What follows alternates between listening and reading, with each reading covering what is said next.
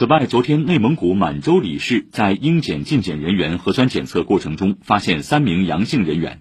目前，满洲里市已全面启动流行病学调查，对阳性人员所居住小区和工作场所已实行封闭管控。